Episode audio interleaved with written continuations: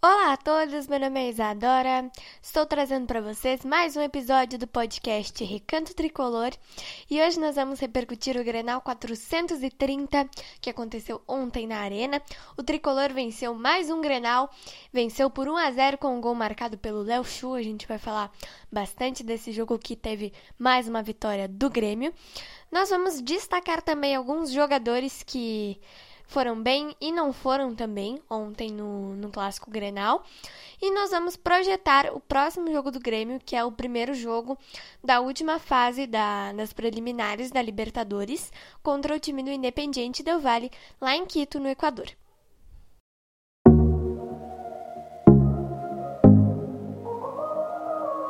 Let's talk about all the things that we shouldn't talk about. Those kind of words that will change all the things we talk about. Tell me, do you ever think of us? Should I ask some more or should I stop? Se hoje estou aqui, é porque no peito carrego um amor que vem muito além de mim. Vem do meu pai, do meu avô, está no meu coração. Um coração tricolor.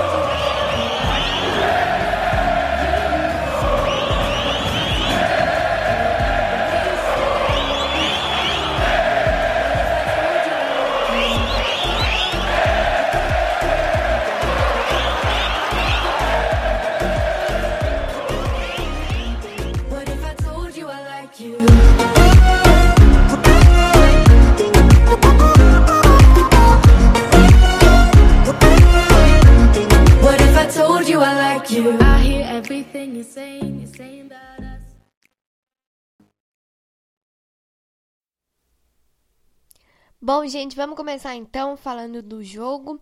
Como eu falei para vocês no início desse episódio, o Grêmio venceu o Internacional, venceu por 1 a 0. O gol foi marcado pelo Léo Chu, gente, aos 43 minutos do segundo tempo, praticamente no final do jogo. Então o jogo ficou nisso aí, 1 a 0 para o Grêmio. O Grêmio nesse momento é líder do Campeonato Gaúcho com 17 pontos.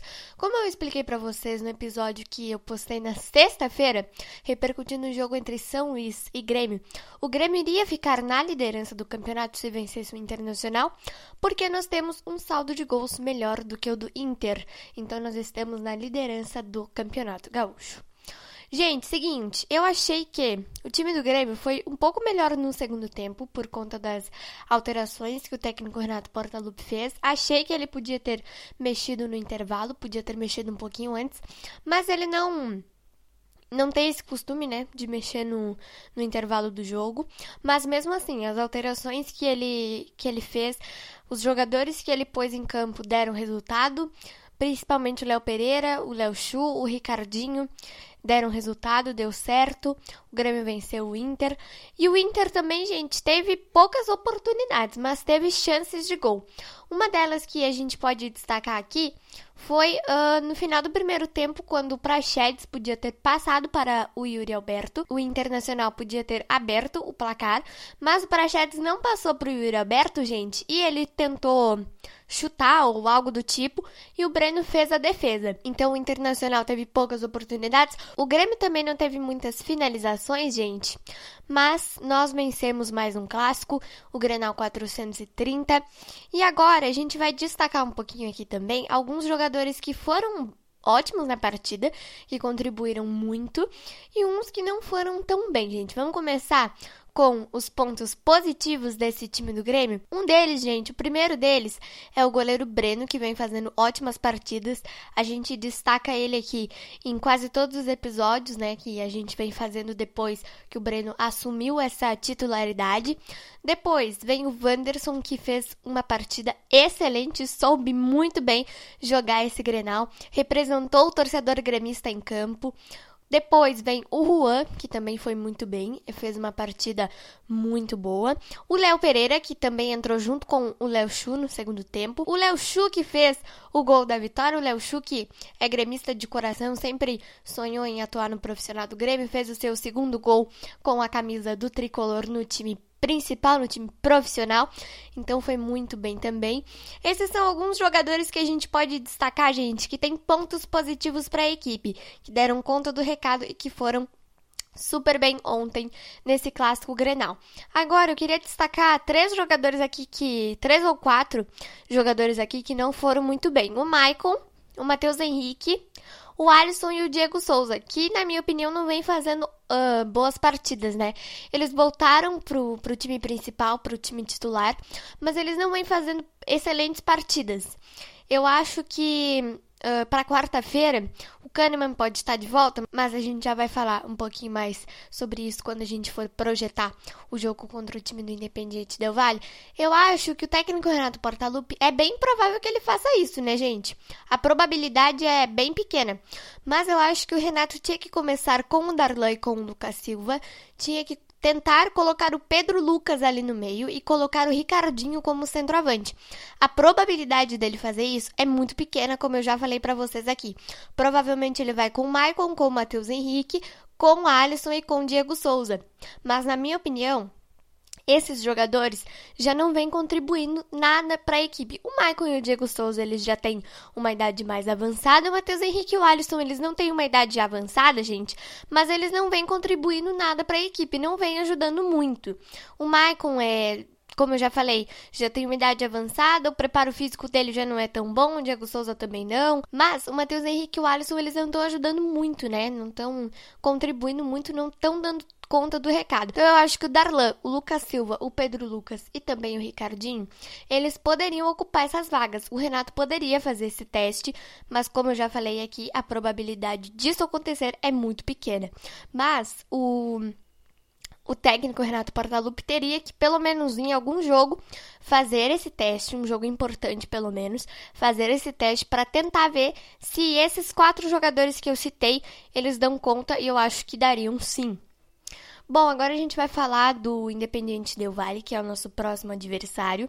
Quarta-feira, às 19h15, 7h15 da noite, no estádio Casablanca, em Quito, no Equador. O Grêmio começa uma decisão, outra decisão, contra o time do Independiente Del Valle. Esse é um adversário um pouco mais complicado. O primeiro jogo será lá em Quito, quarta-feira da semana que vem, que começa amanhã, dia 7. E depois nós estaremos decidindo uh, lá na Arena no dia 14 de abril. O Grêmio não pode dar mole, gente, contra o time do Independiente Del Valle. Tem que chutar a gol, tem que tentar buscar o gol, porque esse é um adversário bem complicado. O Independiente Del Valle que foi campeão da Copa Sul-Americana o ano passado, se eu não me engano, ou em 2019. 2019, gente. O ano passado foi o Defensa e Justiça que ganhou a competição.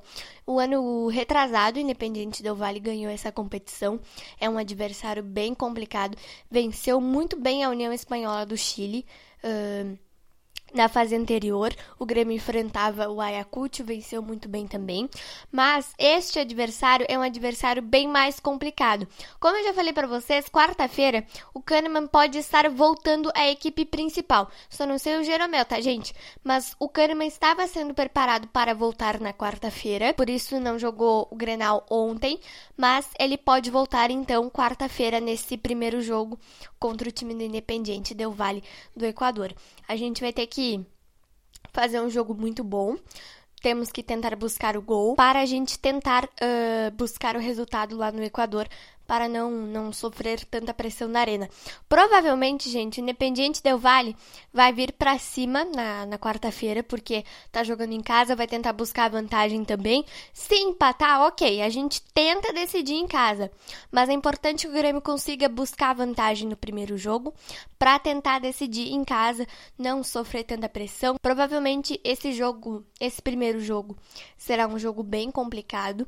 O Grêmio vai ter bastante trabalho, mas nós temos jogadores, gente. Nós temos um time bastante competente, na minha opinião, com esses guris da base que agora estão ingressando. Com relação aos reforços que o Grêmio contratou, o lateral Rafinha e o volante Thiago Santos. Não sei se o Grêmio já viajou ou já está lá em Quito, no Equador, mas um deles provavelmente foi a Quito, não sei qual, mas um deles provavelmente foi a Quito.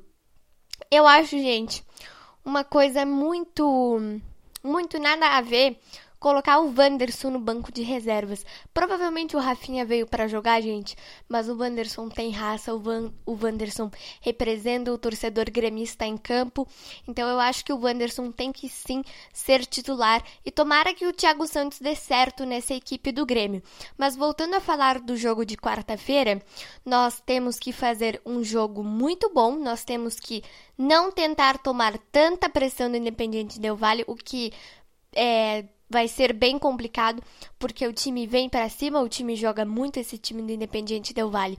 É um adversário bem complicado, então nós teremos que nos cuidar bastante, teremos que fazer um jogo muito bom para a gente não sofrer tanto depois na volta em Porto Alegre. Talvez esse jogo agora, lá em Quito, será um jogo muito mais difícil do que será em Porto Alegre. Mas mesmo assim, nós temos que tentar buscar a vantagem de pelo menos 2 a 0 ou mais se der, né? Mas eu acho que uns 2 a 0 já tá ótimo para depois aqui na arena a gente não sofrer tanto, para a gente não ter que tentar buscar o resultado, porque provavelmente o time do Independente Del Vale vai se defender, mas vai atacar também, então a gente tem que ter bastante cuidado. Então foi isso, espero muito que vocês tenham gostado, gente. E antes da gente encerrar, eu queria falar para vocês que sábado da semana que vem, o Grêmio tem mais um compromisso pelo Campeonato Gaúcho, em meio a essa decisão contra o Independiente Del Vale. Esse jogo, gente, é o jogo atrasado contra o time do Caxias, lá na primeira rodada que era para ter acontecido no dia 27 de fevereiro. O Grêmio vai jogar, gente, aqui em Caxias do Sul, no estádio Centenário, às 20 horas do dia 10 de abril. Essa data tá, tá definida pela Federação Gaúcha de Futebol. Não sei se pode ter alguma alteração, gente, mas eu vou ficar ligado no site oficial porque eu já passei dois horários. Uh, errados para vocês. Eu sinto muito por isso, eu peço perdão por isso, porque eu já passei dois horários de dos jogos errados aqui para vocês em dois episódios que eu fiz, mas é porque eu não olhei no site mesmo, gente. Eu podia ter olhado e não olhei. Então eu peço desculpas para vocês. E eu queria agradecer, gente. Eu já fiz esse agradecimento Uh, no meu Twitter, mas eu queria agradecer vocês porque nós já estamos com mais de 850 reproduções nos nossos episódios, gente. O episódio que eu postei na sexta, homenageando o Pedro Ernesto Denardim, teve quatro reproduções em um dia. Então eu gostaria de agradecer muito a vocês por isso. Nós estamos exatamente com 854 reproduções. Eu queria agradecer muito vocês por isso. Eu fico muito feliz que vocês estejam gostando dos episódios episódios e continue ouvindo cada vez mais para a gente alcançar números cada vez mais altos. Um beijo e um abraço para vocês, uma feliz Páscoa e até o nosso próximo podcast.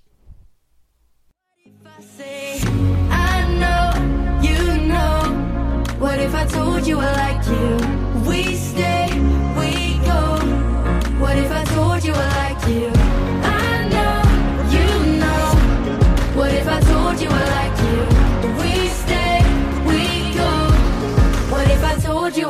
You